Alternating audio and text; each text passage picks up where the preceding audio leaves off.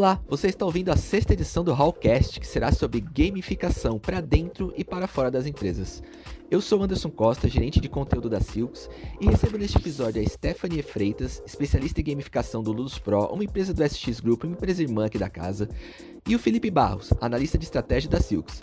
Vamos conversar sobre como a gamificação está mudando o engajamento das pessoas, quais os cases que chamam a atenção e o que é importante em um bom projeto que envolva técnicas gamificadas. O Hallcast é um podcast realizado pela Silks, onde falamos de temas do mundo da comunicação e da tecnologia, sempre buscando a melhor experiência dos ambientes digitais. E o Hall é a forma da Silks trazer fomento à inovação através de várias iniciativas. E esse podcast que você ouve é uma delas. Convido você a ouvir este episódio e também assinar nosso feed no seu player preferido de podcast.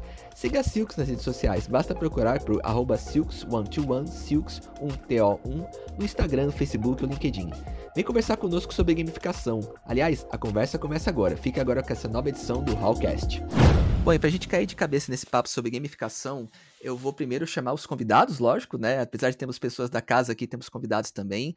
E convidados quase da casa ou não da casa, né? Eu tô falando da Stephanie Freitas, que trabalha dentro da equipe de Ludus Pro. É, a partir desse momento eu vou começar a chamar a Stephanie de Nie, porque seria impossível chamar ela de Stephanie, muito pela proximidade que a gente tem e tudo mais, né? Nie, bem-vinda ao Hallcast, obrigado Obrigada. pelo tempo, pela disponibilidade para poder participar. Queria que você se apresentasse um pouco para o nosso público, e até se quiser apresentar um pouco do que é o Ludus Pro, caso as pessoas não conheçam também. Beleza, muito obrigada, Andy. Também vou chamar o Anderson de Andy, porque é muito impossível pra gente que né, você fala no dia a dia. É, bom, eu sou a Nie, eu sou game designer de formação e de coraçãozinho e analista de gamificação pelo Ludus Pro, que é uma plataforma de treinamento e desenvolvimento. É, eu já estou nesse mercado há uns sete anos, né, no mercado da gamificação e do treinamento corporativo, né, utilizando esse tipo de técnica. E tudo isso meio que surgiu porque eu, né, durante a faculdade percebi que dava para usar jogo além da questão jogo. Né? Dava para fazer uma coisa mais divertida também na vida real. E aí foi por isso que eu acabei entrando nessa do, na gamificação e conheci o Ludus Pro. E para acompanhar a gente nesse papo, temos aqui uma, um convidado da casa também, como é de costume. Eu queria convidar o Felipe Barros, e aqui também a mesma licença poética, vamos chamá-lo de PH durante esse papo, tá? Nosso analista de planejamento estratégico aqui da casa. PH, por favor, apresente-se para a galera. Oi, pessoal, tudo bom? Prazerzaço estar com vocês aqui nessa, nessa gravação. É, bom, eu sou formado em publicidade e propaganda, trabalho com, na área de estratégia, como o Andy já bem falou, mas venho aí de várias experiências também em conteúdo e social media. Primeiro eu queria abrir o papo contextualizando para as pessoas que não entenderam ou não entendem ou estão com dificuldade de entender o que, que, é o termo gamificação, né? A gente pode pensar que é colocar algum jogo na mão das pessoas e beleza, mas eu queria que até Nia, você me ajudasse a. Você deve lidar com isso todo dia, né? Com o Ludus Pro, né? Explicando esse termo para as pessoas. Então, pegando aqui de forma bem, sim, bem sintética, o que é gamificação? É como explicar esse termo para quem não entende? A gamificação, ela pode parecer um, uma coisa super diferente, né? Mas na verdade ela é uma coisa bem simples. Ela nada mais é do que você transformar, né? É uma metodologia de motivação humana. Então é você transformar uma ação ou alguma experiência que possivelmente na vida real é uma chatice, é, em uma coisa mais divertida e que acaba te motivando a executar essa ação. Né? E no final você acaba tendo resultados positivos. É, e aí todo mundo fala, ah, fazer gamificação é fazer um joguinho, né? E na verdade não é isso, porque jogo e gamificação eles têm objetivos diferentes, né? O jogo, ele tem o objetivo de tirar você da realidade e fazer você se divertir. Já a gamificação, ela tem o objetivo com a realidade. A proposta dela é fazer você realizar uma ação e ter, né, é, uma coisa concretizada. Mas isso através da diversão, né, que seria mais a finalidade do jogo. Então é basicamente isso que a gente pode, né, tratar como gamificação. E é por isso que a gente começou a falar tanto de gamificação das empresas, por conta dessa realidade mesmo? Olha, eu acredito que sim. Eu acredito que vem tanto acontecendo por uma mudança, né, de questão tecnológica que a gente vem enfrentando nos últimos anos, nas últimas décadas até, como também de uma mudança de perfil das pessoas que estão no mercado de trabalho. Então, se a gente parar para pensar, nós que já estamos no mercado de trabalho, a gente vem da geração dos games, do boom dos games que aconteceu lá né, nos anos 80, nos anos 90, e a gente passou por essa mudança de comportamento onde a gente teve acesso a jogos eletrônicos, com a tecnologia eles foram ficando mais democráticos, né? Até a própria PGB, né, a Pesquisa Game Brasil, ela fala como que o público vem mudando no decorrer dos anos por acesso aos jogos. E se a gente parar para pensar nessa geração de 20 anos, né, que está entrando no mercado de trabalho, eles são uma geração que já nasceram mais próximos dos jogos, então tá bem mais fácil de lidar com algum tipo de interação dentro das empresas que seja relacionado a esse assunto porque afinal de contas a gente está falando de uma coisa que essas pessoas gostam de fazer, vivenciaram, né, durante a infância, durante a adolescência, e que agora pode estar num ambiente de trabalho, num ambiente corporativo, para que seja menos pesado, né, para que seja mais legal estar nesse ambiente. Ou seja, é muito familiar, né? As pessoas sabem do o que vão lidar na hora que tem um, um, algo a jogar dentro do treinamento e tudo mais, né? Exatamente. E acaba sendo mais gostoso de fazer também, né? Imagina o seu chefe dizer: ah, você precisa fazer um treinamento aqui que é obrigatório. E aí todo mundo sabe que coisas que são obrigatórias, elas acabam tendo um peso diferente pra gente na hora de executar. É, mas se você usa essa coisa da gamificação, para que essa coisa obrigatória se torne uma ação que é um desafio para você, que é mais divertido, você até esquece que é obrigatório fazer. E você faz porque é legal. Você faz porque você vai se divertir fazendo. Além do fato de ser obrigatório. claro, é, não, deixa de, não deixa de ser, né? É, tem dados que comprovam isso? Tem alguma, algum ponto que, é, que reverbera essa questão do ponto de vista psicológico, por exemplo? Olha, quando a gente fala, né, vamos pensar que os, os jogos, existem várias pesquisas que mostram que a utilização desses jogos em qualquer fase da nossa vida, eles têm alguns benefícios. Então, se a gente pensar em benefício cognitivo, as pessoas acabam tendo melhoria de memória, isso ajuda muito quando a gente está no ambiente de trabalho, eu diria. Isso ajuda bastante também na questão do estresse, porque quando você joga, você acaba tendo né, essa dissipação do estresse da realidade para uma coisa mais divertida. Então também ajuda muito. E uma coisa que eu gosto muito de ressaltar é a resiliência que os jogos acabam trazendo. Tem é, vários estudos que apontam que as pessoas acabam desenvolvendo essa característica porque nos jogos você ganha e perde. E sempre que você está perdendo, você nunca desiste. Você recomeça de onde você parou e faz de novo, entendeu? Ah, depende do jogo, viu? Tem uns é. que dá vontade de desligar às vezes. Dá vontade, né? De quebrar, mas eu, eu raramente. Isso. Eu ia falar isso. É, eu tava até conversando com uma pessoa esses dias, né, falando sobre esse ponto, e aí essa pessoa falou assim: ah, não, mas eu desisto na primeira vez que eu perco. Eu, ah, mas e quando você joga Candy Crush?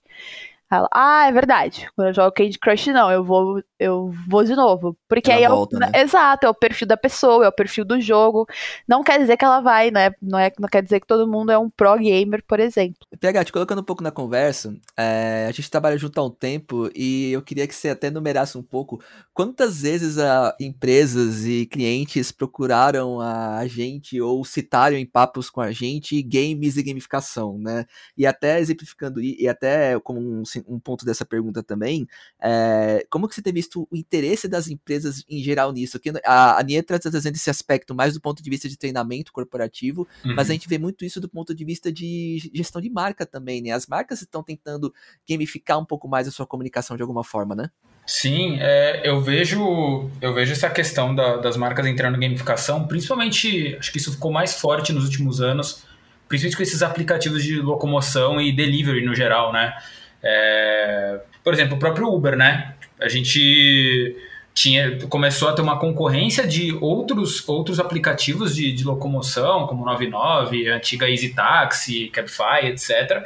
É, eles colocaram aqueles Uber Rewards, né? Que era aquele, aquele, aquela pontuação que você tem de quantas corridas você pega, e essas, é, é, essas corridas geram pontos que você pode posteriormente trocar por alguma coisa. É um desconto no, no Uber Eats, é, X% de desconto nas próximas corridas, e eles colocaram até é, nomenclaturas, né?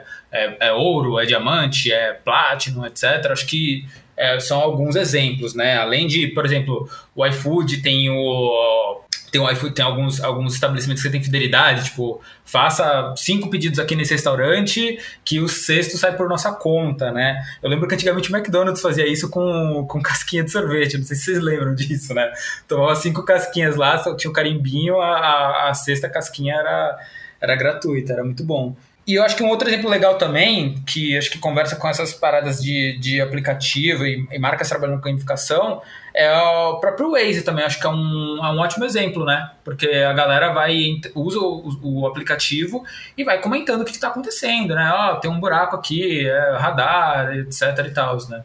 Até pegando esse gancho aí que você deu do Waze, PH, é, eu não uso, né, o Waze, eu não, não dirijo, mas eu tô sempre de carona com alguém. E todas as pessoas que eu conheço usam o Waze. É, e eu acho que quando ele chegou no Brasil, ele já não veio mais tão gamificado quanto ele era. Mas antes, o Waze fazia umas coisas, assim, muito legais de gamificação. Acho que a primeira. Acho que até chegou no Brasil essa versão, que era de você pegar as balinhas conforme você ia dirigindo. Sim, tinha então, isso. Então, era muito legal, sabe? E o que que era? Era um aplicativo de trânsito você tinha que você tinha que passar por ali. No seu caminho você pegava coisas para ganhar pontos e trocar seu avatar. Tinha também aquela questão de você matar a cobra que era a cobra do, do trânsito, sabe? Que era o monstro do trânsito. Então, o Waze, hoje em dia, ele, eu diria que ele tem, usa menos esses recursos, até porque ele já caiu nas graças, né, das pessoas. Então uhum. ele continua mais com os recursos que são sociais. Só que, putz, foi uma das portas de entrada, porque qual a diferença, né, desse aplicativo de trânsito com um Google Maps, por exemplo? Os dois têm a mesma função, só que o Waze é mais legal. Ele tem, ele mostra meus amigos, eu tenho meu avatarzinho, eu pego aqui uns doces e troco por pontos. Então isso acabou fazendo com que as pessoas né, dessem essa priorizada aí no que é mais divertido. Tem até a voz do personagem que você gosta, Sim, né? Esses dias, verdade. Esses dias eu peguei um Uber, tava o Gil do Vigor na, na voz, cara. Foi maravilhoso. Eu acho, que, eu acho que esse das moedinhas não deu certo no, no Waze, acho que muito por conta de São Paulo, né? Que virou, na época que tinha, era meio que o Pokémon GO do motorista, né? Aí... Sim. Só que assim, São Paulo, simplesmente o trânsito não anda, né? Então não tem como, como pegar, pegar as moedinhas. como pegar as moedinhas, né? É, aí a gente tá falando das populares medalhas, né? As conquistas, né? Que todo jogo tem. Eu acho que eu, quando se aplica isso pra gamificação de alguma forma, não, não tem que deixar. Não pode deixar de ter, né? A famosa recompensa, né? Sim. Eu gosto muito de um desse falando desse formato de recompensa assim do da, da Nike, cara, do, do aplicativo da, da Nike Plus, que é o é o, o aplicativo deles para você fazer exercício, né, tal, você você coloca suas trilhas lá de exercício e faz, e conforme você usa o, o aplicativo, é, por, pelo tempo que você usa ele, você vai ganhando descontos em produtos Nike, sabe? Então é, entra toda uma régua aí de comunicação diferente, totalmente personalizada para a quantidade de exercício, de horas que você usa o, o aplicativo por semana. Eu acho muito, eu acho muito legal. Eu gostava de um que. Agora eu não me lembro o nome dele, mas vocês lembram do. For, era o Foursquare que você podia marcar locais onde você ia? Sim. Pô, Cara, clássico. eu achava incrível aquelas medalhinhas que você tinha. Né, por tipo, ah, quantas sorveterias. Mas é que esse aplicativo era um Plus do Foursquare, que agora eu esqueci o nome. Swarm. Isso, Swarm. É... Fui usuário do Foursquare durante anos, assim. Até, até que eu usei depois que desmembrou pro Swarm, assim. Viajei com ele, nossa. Sim, nossa, era muito incrível, né? Eu sempre olhava a recomendação de lugar lá de pessoas que tinham medalhas, porque eu queria saber, né, se ela tem tantas, quer dizer que ela foi muitas vezes, quer dizer que é muito bom. Uhum. Mas, nossa, era muito incrível. Essa sensação de recompensa, por exemplo, eu lembro de ser prefeita de uma região X, porque eu viajei para lá. Tinha e eu isso, penso, né, é, e eu pensei assim: ninguém mais vai ser prefeito daqui, só eu, porque só eu vim para cá. então, tem essa sensação de recompensa, de ser uma coisa só sua, né? Acaba fazendo você querer fazer mais vezes. E isso é plenamente reproduzível com ações para empresas, né? Com certeza. Um ponto que eu queria trazer para vocês é não só a questão do ponto de vista aplicativo, né, de serviço. Eu acho que aqui a gente falou de várias marcas que usam isso como o, o, a gamificação dentro do serviço, né? O Waze fazendo isso traz mais usuários para a plataforma e usuários mais engajados, que ficam mais leais à plataforma também. Eu penso do ponto de vista de comunicação, por exemplo, anúncios, é, mensagens que a marca quer passar para determinado público. É, eu acho que desse ponto de vista também, as marcas estão procurando gamificar um pouco mais essas mensagens, né? Vocês não acham? Que opinião vocês têm sobre isso? Eu concordo. Acho que agora a gente tem muita comunicação, acho que principalmente de cartões de crédito, onde a gente lida com perfil de pessoas diferentes, né? Acessando, então as pessoas têm perfis diferentes nos cartões de crédito, tem algumas mensagens que são mais descontraídas quando tá se falando com elas. E eu sempre gosto de lembrar daquela daquela campanha que aconteceu com aquela pizzaria que eram os vídeos interativos no YouTube dos zumbis. Não sei se vocês lembram desse. Vídeos interativos, acho que não. Isso, eram eram era como se acontecesse um apocalipse zumbi no vídeo. E você escolhia sempre o final. Então, quando acabava o vídeo, você tinha que escolher o que aconteceria com o entregador de pizza. Né, até ah. você conseguir entregar a pizza no final, passando pelos zumbis. E eram vídeos no YouTube. Então era como se você estivesse jogando dentro do YouTube com as pessoas. É, eu gosto muito dessa, dessa campanha porque foi um grande start para as pessoas começarem a pensar nesse tipo de coisa, né? Tipo, nossa, vamos fazer coisas mais interativas, que as pessoas clicam e não só assistem e veem esse, né, tipo, como que a gamificação pode funcionar, ou como que essas historinhas podem acabar funcionando. A gente, a gente até tem cases parecidos aqui na Silks em casa. A, a, gente atendeu por um tempo a Warner, né? A parte de games deles. E algumas campanhas de games como Resident Evil, por exemplo, usaram um pouco dessas mecânicas de, assim, é, destinos navegáveis, né? Vamos supor, meio que um, quase um RPG dentro de vídeos de YouTube, de social. Eu me lembro disso. E foi uma case bem legal que a gente fez pra eles. Sim, verdade. Eu curto muito, não, eu curto muito quando, uh, principalmente olhando para stories, para esses, esses, essas redes de sociais que são conteúdos mais rápidos, quando brinca com o, o tap forward ou com o tap back para você é, interagir com o seu público e através de putz, um, post de 10 segundos, 5 segundos, você é, pegar alguma informação, sabe? Eu acho que Acho que hoje o que as marcas, acho que as marcas estão usando hoje a gamificação muito para isso, para pegar, pegar mais dados do usuário no, no bom sentido falando, né, e, e, personalizar mais a comunicação. Mais comportamento, é, né, mais reações é, a comportamento. Né? É, eu lembro que tinha um tempo atrás no, no Facebook um formato de, de anúncio que eu esqueci o nome agora, que usavam muito no cinema. Você lembra, Andy, o nome? Era o. Ai, não era. Tô com Cinema Graphs na cabeça, mas não é esse o tinha um formato que ele expandia assim, aí podia usar vídeo, texto, etc. E, dá para pegar informação do usuário também, tipo landing page, assim. Sim, é, me lembro desse formato. Ele expandia em tela cheia no celular das pessoas. Isso. Só não vou lembrar agora o nome do formato. É, eu lembro que tinha até. Eu lembro, pô, um que ficou na minha cabeça foi do lançamento do Deadpool, sabe? Que os caras fizeram uma baita, um baita anúncio ali e você ficava navegando ali dentro daquele anúncio um tempão. E isso conta clique pro, pro mídia ali. Você podia deixar o teu, teu e-mail para você receber é, um, um vídeo exclusivo do, do filme. Eu vejo muito artista também de música hoje, né, fazendo essas questões do, do pré-save, etc. Você faz toda uma trilhazinha de, de consumo de conteúdo do, do, do artista até você receber a, a música ali, alguma peça específica da, do que eles querem te passar, né? E por, que, e por que você acha, PH, que as marcas estão apontando para essa comunicação mais gamificada? Disputa de atenção? O que, que elas podem estar tá visando aí na sua, na sua opinião? Eu acho que é a disputa de atenção e retenção da atenção do usuário, né? Porque tem cada vez mais telas, mais dispositivos que estão ali é, roubando, né, entre aspas, a, a, a, atenção do usuário, né? Por exemplo, a pessoa que está ouvindo esse podcast aqui, ela pode estar tá ouvindo no celular enquanto ela está olhando a tela dela ali, navegando o Instagram, ou trabalhando, ou fazendo uma esteira, ou olhando para a TV, ou ela pode estar tá fazendo tudo isso ao mesmo tempo. Está na esteira, na frente de uma TV da academia, ouvindo podcast e olhando para a tela do celular ao mesmo tempo. Então, é muita é muita informação e todas essas informações geralmente são marcas fazendo alguma intervenção. Né? Se você está navegando no Instagram, você vai ter uma intervenção de uma marca. Se você está assistindo TV, você vai ter uma intervenção de uma marca. Até uma série da Netflix, você vai ter uma intervenção de uma marca ali, seja em product placement ou num, ou num, outro, num outro modelo. Então, eu acho que é, são essas duas coisas: atenção, retenção e um terceiro ponto é o que eu falei anteriormente, que eu acho que é entender melhor o comportamento do usuário para cada vez mais personalizar essa, essa mensagem ser cada vez mais é, exclusivo a comunicação para aquele lead, né? Uhum. Nia, quer completar? Sim, é, o PH deu o exemplo de música, né? E vocês sabem que vocês não podem falar de música perto de mim. Que eu já, já tenho um monte de exemplos para dar. E, né, vocês acompanham, eu gosto bastante de K-pop, né? Que é música pop coreana. E eu acho que esses. Você é jovem, cara... claro. Eu sou só feia, eu sou só feia. Carteirinha de geração Z da Nia aí pra você. É, mas uma coisa que eu acho muito interessante que para mim esses caras eles fazem isso desde sempre e que acho que começou a virar bastante bastante referência até para outras marcas foi essa parte do engajamento com as pessoas.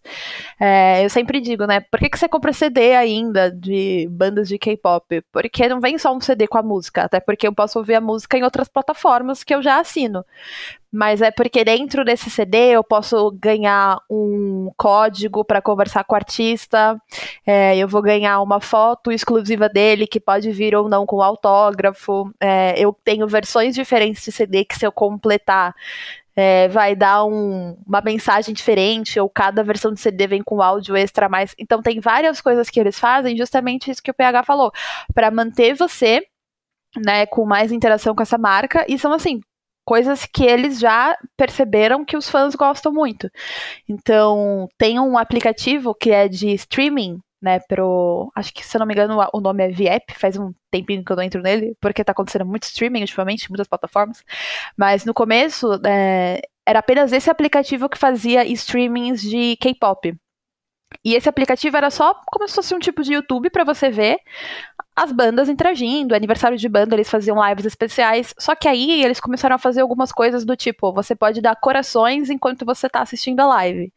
E se você der, por exemplo, você clicar e na vez você for o 1 milhão, o coração número 1 milhão, você ganha X dinheiros dentro do aplicativo para você ver uma live exclusiva. Então eles faziam as pessoas ficarem dentro da live, assistindo, é, comprando itens dentro da live para mandar para os ídolos. Então tudo isso é um tipo de gamificação, porque você está lá dentro competindo, interagindo com outras pessoas para ganhar os prêmios e trocar depois. O TikTok é, tá fazendo isso agora, né, Nia? Sim, tá fazendo isso também. É também é verdade. Não, não pode falar de TikTok perto de mim. porque eu amo TikTok. É, e eu acho que esse tipo de interação nas plataformas, as pessoas nem percebem o quão gamificado, né, o quão foi feito para ser uma interação mais divertida e mais voltada para estimulá-las de uma forma divertida a realizar ações. É, uma boa gamificação ela não é percebida, né? É quando a pessoa se diverte, a gente vê a resposta que ela, a gente percebe que deu certo, né? Uhum, exatamente. Já que vocês falaram de rede social, eu tenho um ponto aqui. É, vou trazer dois, na verdade. O primeiro sobre a atenção né?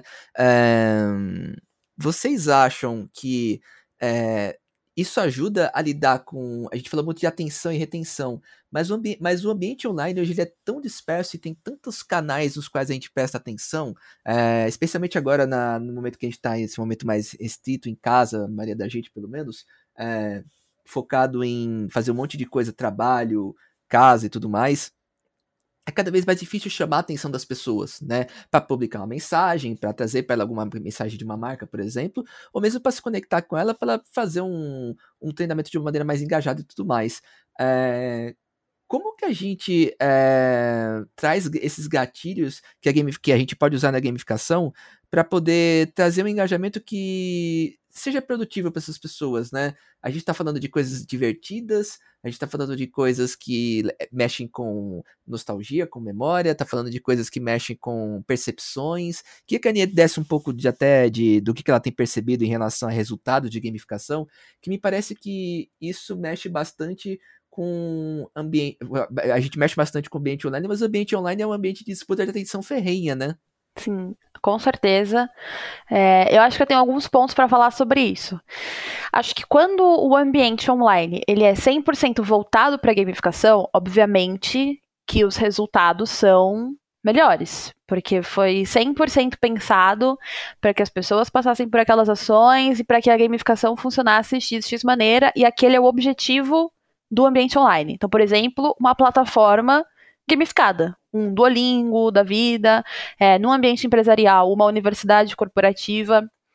É, e aí, quando as pessoas estão nesses ambientes, eu acredito que, né, como eu disse lá no comecinho, isso ajuda a fazer com que a obrigação de estar naquele ambiente não exista. Exista só a vontade de estar naquele ambiente, o que acaba gerando atenção e acaba gerando bons resultados. Mas quando a gente fala do ambiente online no geral, é muito difícil. É, e eu não vejo assim resultados muito não positivos, eu diria, mas grandes resultados de acontecimentos. Porque é como a gente falou, né? A gente nem percebe que tá gamificado e a gente muitas vezes só passa ali e, né, bola pra frente. A experiência funcionou, achei super legal, mas é isso. Então, quando a gente tem um ambiente né, que não foi 100% pensado para ser gamificado, com certeza vai ser mais difícil da gente conseguir né, ver os resultados. Por exemplo, se eu estou falando de uma universidade, um ambiente de né, universidade online, de faculdade mesmo. É, a gente tem aulas online, tem participações que precisam acontecer, e tudo isso acaba sendo não tão interessante. Só que lá tem um monte de elementos que, querendo ou não, são usados em gamificação, mas não estão aplicados como deveriam para que chamasse a atenção das pessoas. Então eu tenho barra de progressão de curso, eu tenho nota, eu tenho esse monte de coisa que poderia ser usada de uma forma diferente para incentivar quem está lá dentro, apesar deles saberem a importância de tudo isso em ambiente acadêmico, para conseguir diploma e tal, tal, tal. É, então, com certeza, nessa disputa de atenção, a gamificação precisa ter mais é, ênfase, precisa estar mais explícita para que a atenção aconteça melhor, senão ela vai passar despercebida e os resultados nem vão ser tão positivos. Concordo. E PH, eu acho que isso rima um pouco com o movimento que as marcas estão fazendo, né? De talvez tornar a comunicação mais plataformizada, vamos dizer assim, né? Uhum. Porque o ambiente dos redes sociais ele já está disperso o suficiente, né? Então é difícil disputar atenção lá. Então eu vejo muitas marcas é, criando suas próprias plataformas para dirigir essa atenção. Né? Marcas que nem teriam tanto essa obrigação, mas que acabam gamificando um pouco o processo de consumo dela mesma para poder envolver mais as pessoas. Eu penso em lojas de comércio eletrônico, por exemplo, criando badges e recompensas para quem consome mais. A gente falou de cartão de crédito, é, alguns aplicativos que dão recompensa, ó, você foi a primeira pessoa, a, você foi a, essa foi a sua primeira compra, essa é, sua, essa é uma medalha para fazer a primeira compra, ou essa é uma medalha por estar há cinco anos conosco, sei lá. Uhum. Eu vejo muito isso acontecendo. O que, que você acha? O que, que você tem visto até das suas pesquisas aí também para outras marcas? É, eu acho que eu concordo que as marcas estão fazendo suas próprias plata plataformas mesmo também. É, eu lembrei, conforme você foi falando, eu lembrei daquele case do, do Next, da, do Lollapalooza, que eles fizeram um joguinho dentro do, do app do, do Next, para quem não tinha o app, tinha um site específico para você acessar, que era tipo um Flappy Bird, não sei se vocês lembram do Flappy Birds. Uhum, Aquele joguinho uhum. que era um dos, dos, jogos que rima com o que a Nia falou no início, né? De não desistir. É. Você perdia e voltava.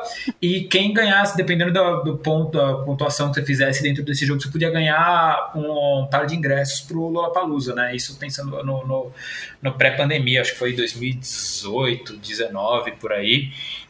E tem essa, essa questão das badges também, é, me remeteu um pouco também à forma de engajamento que o AliExpress está trabalhando agora, sabe? Eu achei, achei curioso o formato deles, assim.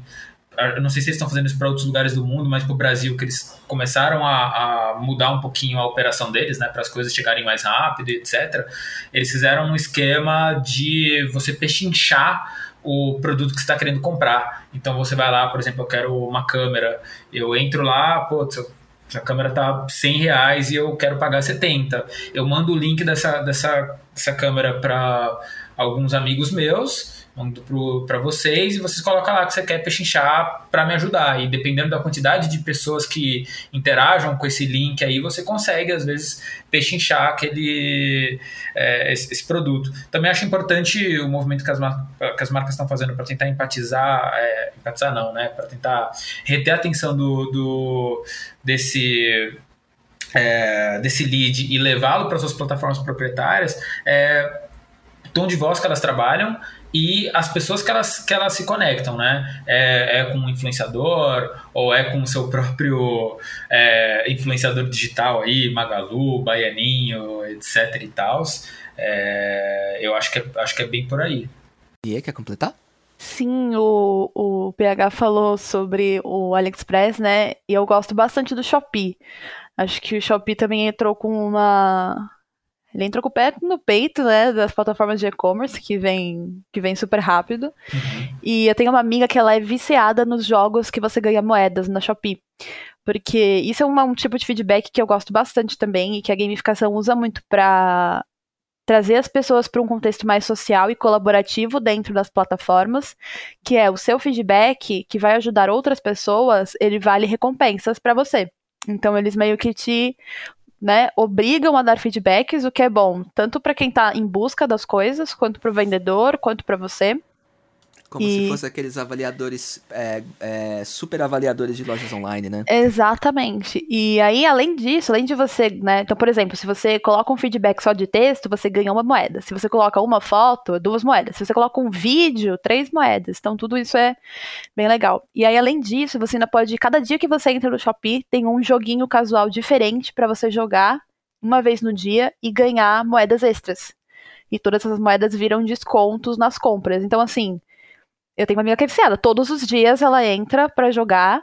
É, quando a gente tava, por exemplo, vamos assistir um filme online, vai, e ela falava, gente, essa hora eu não posso, essa hora é a hora que eu tô jogando meu joguinho da Shopee. A gente fica, uhum. nossa, mas. Caraca, existe, esse, existe essa pessoa que fala assim, Existe agora, uma pessoa, ela é a louca do jogo. Eu tiro agora, eu vou. Na verdade, essa não. é a diversão dela, né? Eu vou ali Amigos? Pegar minhas não, moedinhas. obrigado. Vou Sim. moedinhas. É, não é diferente das redes de, de, Pokémon GO, por exemplo, né? Acontece em determinados locais que você tem que estar nesse local. Lembra do, do, do antes da pandemia? Tipo, Nossa, vai acontecer verdade. exatamente nesse verdade. Parque, vai acontecer exatamente nesse local. E, as pessoas, e aí você vê aquele apanhado de pessoas naquele lugar específico porque estavam jogando Pokémon GO por conta desse objetivo.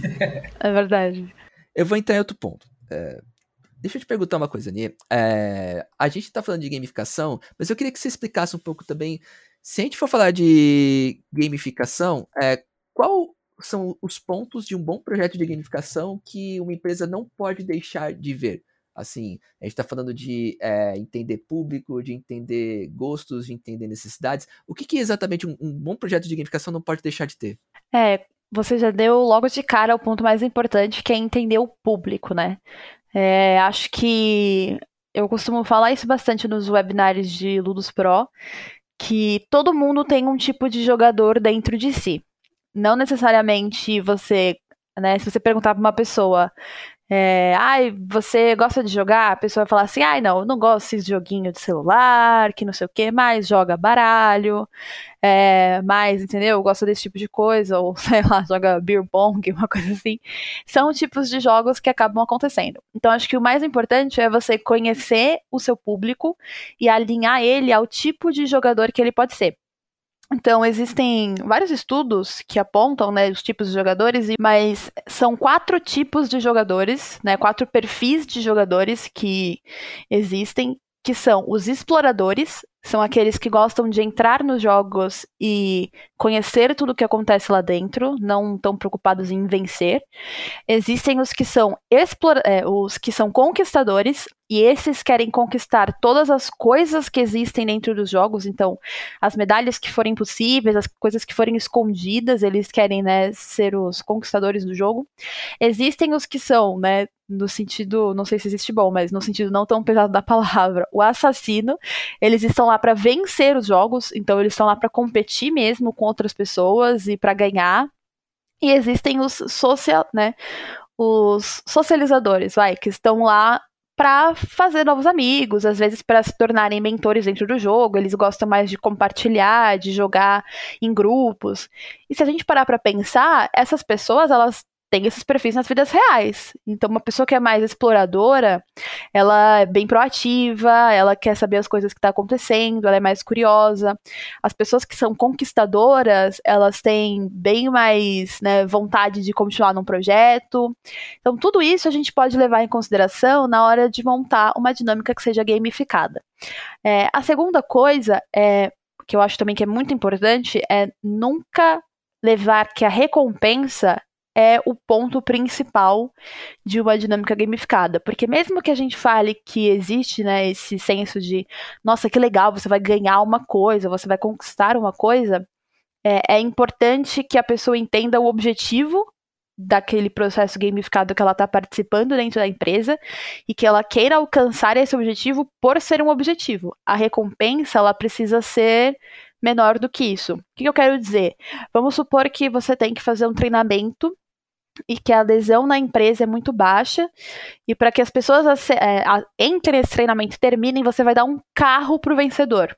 Eles não estão fazendo o treinamento para aprender, eles vão fazer o treinamento mais rápido possível, como eles puderem, para ganhar o, né, a recompensa no final. Então, acho que é muito importante a gente trabalhar os tipos de recompensa que vão ser dados nessas dinâmicas que são gamificadas nas empresas para garantir o objetivo, né, da dinâmica. É, eu acho que esses dois pontos são os mais importantes. Ah, e não esquecer uma coisa muito importante, na verdade, que é a diversão. É, e quando a gente pensa em diversão, não pode ser só a minha diversão, a de quem está criando a experiência. Tem que ser a diversão de quem vai participar da experiência, então dos públicos. Volta Nunca... de novo para a questão do público, de entender Exatamente. bem o público para qual você está fazendo essa experiência, né? Exatamente. Pegar até para caminhar um pouco aqui para o fim do papo, é...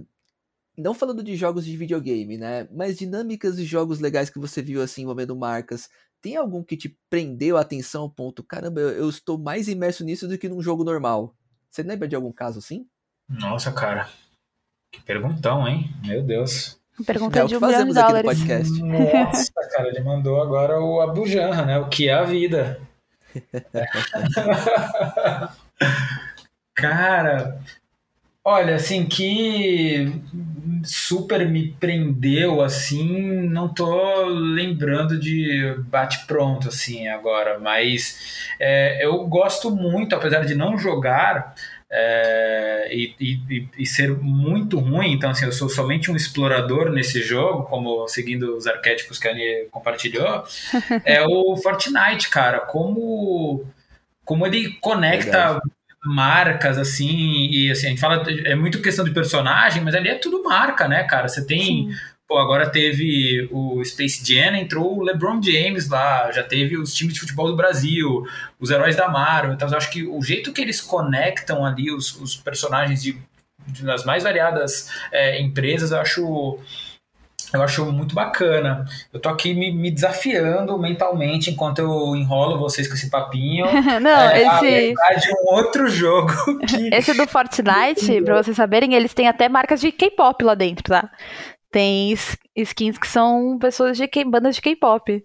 É muito legal você citar o Fortnite, porque eu acho que ele é um bom exemplo de o, o game na comunicação, ele não é só o meio, ele é a mensagem também. Uhum. Né? É, a gente falou muito do, da gamificação como meio, mas esses casos onde a plataforma se insere nos jogos e não só usa técnicas para poder chamar atenção, é um caso clássico de tipo, agora eu virei a mensagem de fato, você está jogando é, o personagem com a skin da minha marca, né? você está jogando Sim. o personagem com a, com a referente ao qual eu trabalho aqui, a minha mensagem.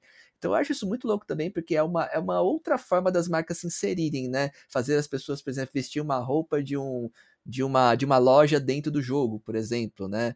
Eu me lembro de, de jogos que também usam skins é, com parcerias de lojas. O, o, League of Legends, por exemplo, tem uma parceria com a Louis Vuitton, se não me engano. Uau! É, isso faz deles terem skins específicas de alguns personagens só é, comemorativos por conta dessa parceria com a Louis Vuitton por exemplo.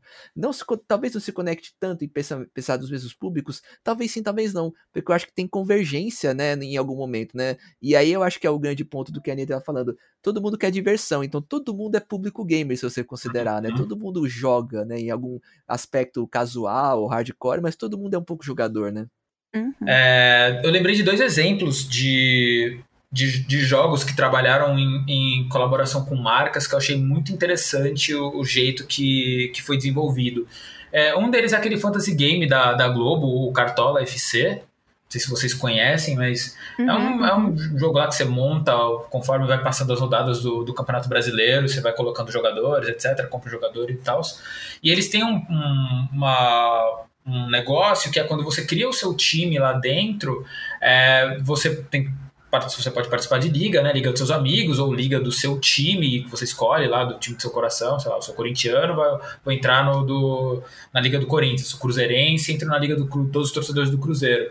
E é, quando você monta o seu time, você escolhe os patrocinadores e esses patrocinadores você acaba entrando dentro da, da, da, liga deles, entendeu? Então, sei lá, se a Brahma, a patrocinadora desse ano, e a Globoplay é, são os patrocinadores desse ano do, do Cartola, você automaticamente entra nessas ligas. Então, acho que até para escolher a marca, né? Qual que eu me identifico mais? Com a Brahma ou com o Globoplay? Eu acho interessante a forma que eles trabalharam. E teve aquele case do Burger King, da, da gringa também, que eles patrocinaram um time no, num jogo, num desses jogos de futebol, acho que foi no PES, se eu não me engano, foi no FIFA, não lembro qual dos dois que foi, que eles patrocinaram um time da segunda, terceira divisão, e quanto mais as pessoas jogavam com esse time online dentro do, do, do My Club lá, do Ultimate Team, não lembro qual que é o formato, qual, qual dos dois jogos é, é esse time teria uma verba de patrocínio maior. Então, acabou que era um time que não era muito popular, acabou ganhando popularidade e engajamento no final das contas, né? Que as pessoas jogaram mais com ele. E aí, estendo a pergunta do PH para você também. Alguma, algum jogo, tirando o dos Pro, claro. Droga! que você acha interessante, que você achou interessante nos últimos tempos, tirando, não sendo videogame, claro, que você queria é, destacar aqui? Olha, Mesma saia justa que você me deixou com o PH, hein? Ah, mas você teve tempo, hein? Pois é, eu tava aqui só ouvindo seus exemplos. Nossa, que incrível, é verdade. é, conforme vocês iam falando, ultimamente eu não me lembro disso, mas eu lembro de uma coisa dos primórdios, é que vai sair um pouco do que você perguntou, né, sobre o videogame, mas que PES, FIFA, eles usavam lá a mídia nas, né, nas no jogo, né? Então, dentro da quadra, dentro do, do estádio tal, você uhum. tinha lá os uhum. painéis eletrônicos. É, eu não sei o quanto isso entra em relação a jogo, mas ultimamente eu, eu vi uma, uma notícia onde eles estão usando agora a tela verde, né, nos, nos jogos mesmo de futebol que acontecem no campeonato europeu. E dependendo do país que é transmitido, a propaganda que aparece na quadra, né, no, no estádio é outra. Sim, eu vi isso, cara. Então, para isso... cada país aparece uma diferente. Eu fiquei, nossa, chegamos nesse nível da comunicação direcionada. É, é, quase como se fosse uma mídia programática virtual, né? Sim, uhum. exatamente. Uhum. É, então, acho que o exemplo seria mais esses dois, assim. Eu, eu sou muito focada em alguns jogos que é, é bem raro de fazer ações assim com marcas, né, que são Overwatch, essas coisas. É, então, não consigo pensar em outros exemplos, a não ser a Shopee lá, que deu super certo com os joguinhos casuais.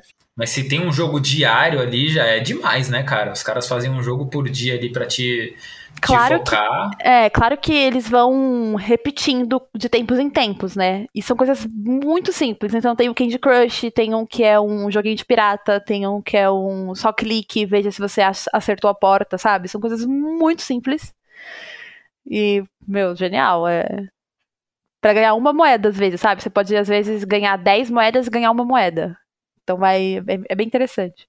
Eu queria deixar um pouco a minha contribuição também, vou voltar um pouco mais no tempo, denunciando a minha idade, claro. é, eu vou lembrar, até antes da, do online, nos primórdios da MTV, na década de 90, quando tinha um jogo tocado pelo, no programa do João Gordo. O jogador apresentava um programa chamado Garganta e Torcicolo. E esse programa, ele, ele foi feito, era como se fosse um talk show dele, mas dentro do programa tinha um minigame que as pessoas ligavam na época que as pessoas usavam o telefone em casa, né, para ligar, claro. Usava o smartphone para ligar, né? É, nossa, que, que coisa, né, que quem diria usar o telefone para ligar? Né? Me, me, ouve só pelo telefone, né? Abaixa a TV. É, abaixa a TV. E aí, qual que era a dinâmica? É, você ligava para assumir o controle de um dos personagens desse jogo que ele apresentava lá na TV, ao vivo né? Então você ligava para lá pro telefone e aí você com os números, você, sei lá, o 2 pula, o 5 vai para direita, o 2, o 3 vai para esquerda, sei lá, não lembro qual era a combinação. E você jogava ao vivo e ganhava um prêmio se você completasse aquela disputa enquanto o João Gordo comentava lá se você tava indo bem ou não e tal. Né? Caraca! E eu me lembro que isso era um baita do sucesso na MTV. Lógico, era um canal de TV, o HF e tal, não tinha tanta popularidade o canal aberto. Mas pensa que eh, pegava uma, uma, um público no, na tarde, né? Final da tarde, se não me, o começo, acho que era final da manhã, se não me engano, começo da tarde, com uma baita de uma popularidade, gente ligando pra caramba para participar do jogo, né? E assim, uma atividade dá para você se divertir pra caramba ali, só que e, e, tinha dois elementos, né, que era participar do programa ao vivo e jogar o jogo para conseguir ganhar. Só que isso em plena década de 90, né? Hoje o jogo tá na palma da mão de muita gente, mas eu lembro disso porque me marcou muito, assim, tipo, olha, olha onde os caras chegaram, né, fazendo as pessoas jogarem ao vivo numa, na, na televisão, sabe? Sim. Tem, tem aqueles, eu não sei se ainda tem, mas ainda tinha aqueles programas que passavam em algumas, algumas emissoras de, sei lá, tipo o jogo dos sete erros, né? Que você tinha que ficar ligando ah, lá e você sim, podia ganhar. Verdade. Um dos programas mais clássicos da TV, ou você decide, né? É. Você decide, sim. Que você ligava e, e decidia o que, que era o final que você queria ver daquela história, né? vocês não vão lembrar disso, mas teve uma polêmica bem grande desse programa, que teve um episódio que a, o roteiro era a pessoa achou uma mala de dinheiro no avião, né? E o final da história você tinha que decidir, ela ficava com essa mala, ficava com dinheiro, mesmo sabendo lá, ela começou, ela descobriu daqui que era, que, que era pertencia à mala dela e tal, ou ela devolvia essa mala de dinheiro, né? E aí deu uma polêmica, porque a maioria das pessoas escolheu ela ficar com dinheiro. Ô, louco. Né? E aí virou, ficou um debate durante a semana, tal. Nossa, quem somos, né? O, o que, aconteceu com a sociedade, sei o que. A gente, e aí a Globo acabou passando o final alternativo, ou seja, o final que é ele devolvendo dinheiro no Fantástico, é, para dizer assim, olha o que aconteceria se fosse esse final, né? E foi uma baita discussão, uma baita polêmica, tudo que é jornal, a escolha desse final e tudo mais. É, o Fantástico voltou a fazer isso recentemente, né? Do, do o que você faria em determinadas situações, né? Tem um quadro assim. Você falou dessa parada do, do Você Decide, eu lembrei muito de como que o Datena parou de fazer enquete no programa dele. Você, eu tava pensando isso? nisso agora, o Datena que fazia as enquetes, é verdade. Fazia enquete lá, pra você tem que ter protesto, tem que ter baderna, sim ou não? Aí um monte de gente respondeu sim, ele parou de fazer. um, bom, um bom ponto para discutir, eu chamo a especialista aqui, né?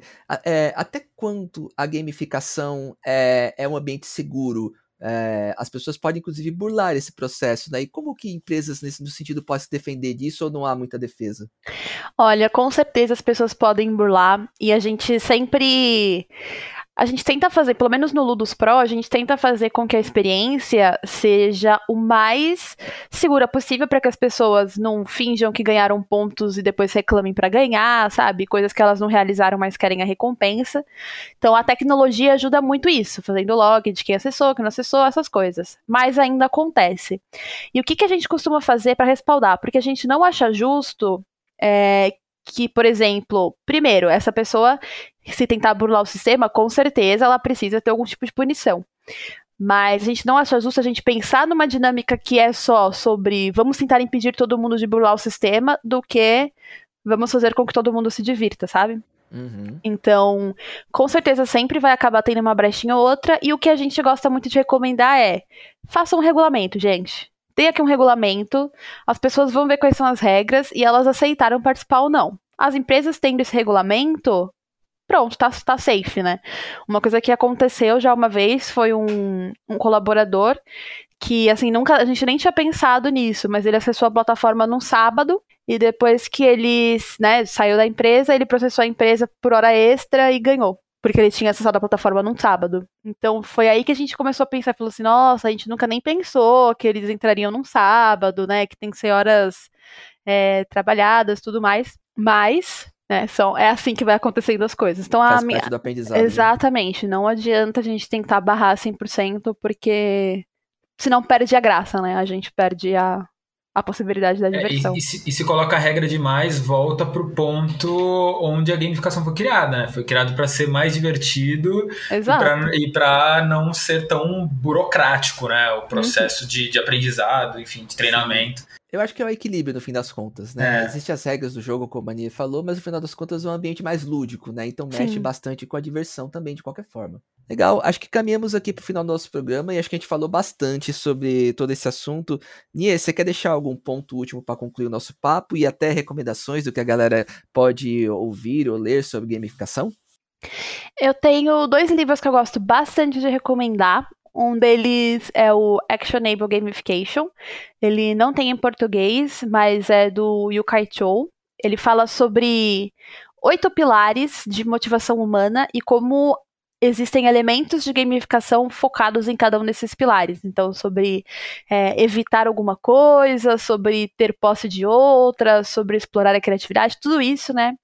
Ele fala, é bem legal, é um livro bem extenso, mas é super divertido, recomendo muito, tem na Amazon. É, e o outro é o Super Better, da Jane McConaughey, onde ela conta uma experiência que ela gamificou a própria vida para se recuperar de uma lesão cerebral. Então é muito incrível também ela contando a história dela. Ela também é game designer, então ela também tem alguns insights muito interessantes. Eu acho que ajuda a levar para você mudar o mindset para como ser né, mais divertido a vida e acabar aplicando isso em outras áreas também. Então essas são as duas recomendações que eu quero dar. Legal, queria muito agradecer a sua presença aqui no Hallcast. Obrigado pelo tempo, pela disponibilidade. Foi um prazer ter você aqui nessa edição. Eu que agradeço. Por favor, me chame para próximas.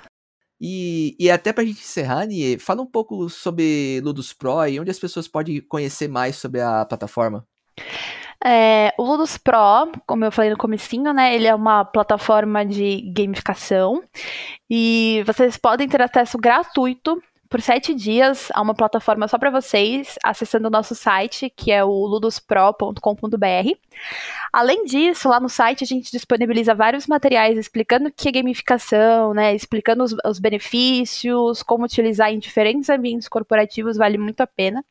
E a ideia do Ludus Pro é justamente fazer com que os colaboradores das empresas tenham um, né, uma experiência mais lúdica, seja com treinamentos ou com né, quando a gente fala de campanhas de incentivo, e que as empresas tenham melhores resultados. Então, a gestão é super simples, é, os colaboradores se divertem, eles ficam mais próximos até dos administradores através de mecânicas de jogos que não precisam né, ser pro players para conseguir jogar, é tudo bem simples. Então, fiquem, né, podem entrar lá no site conversar com um especialista ou acessar a versão gratuita para ver como é que funciona.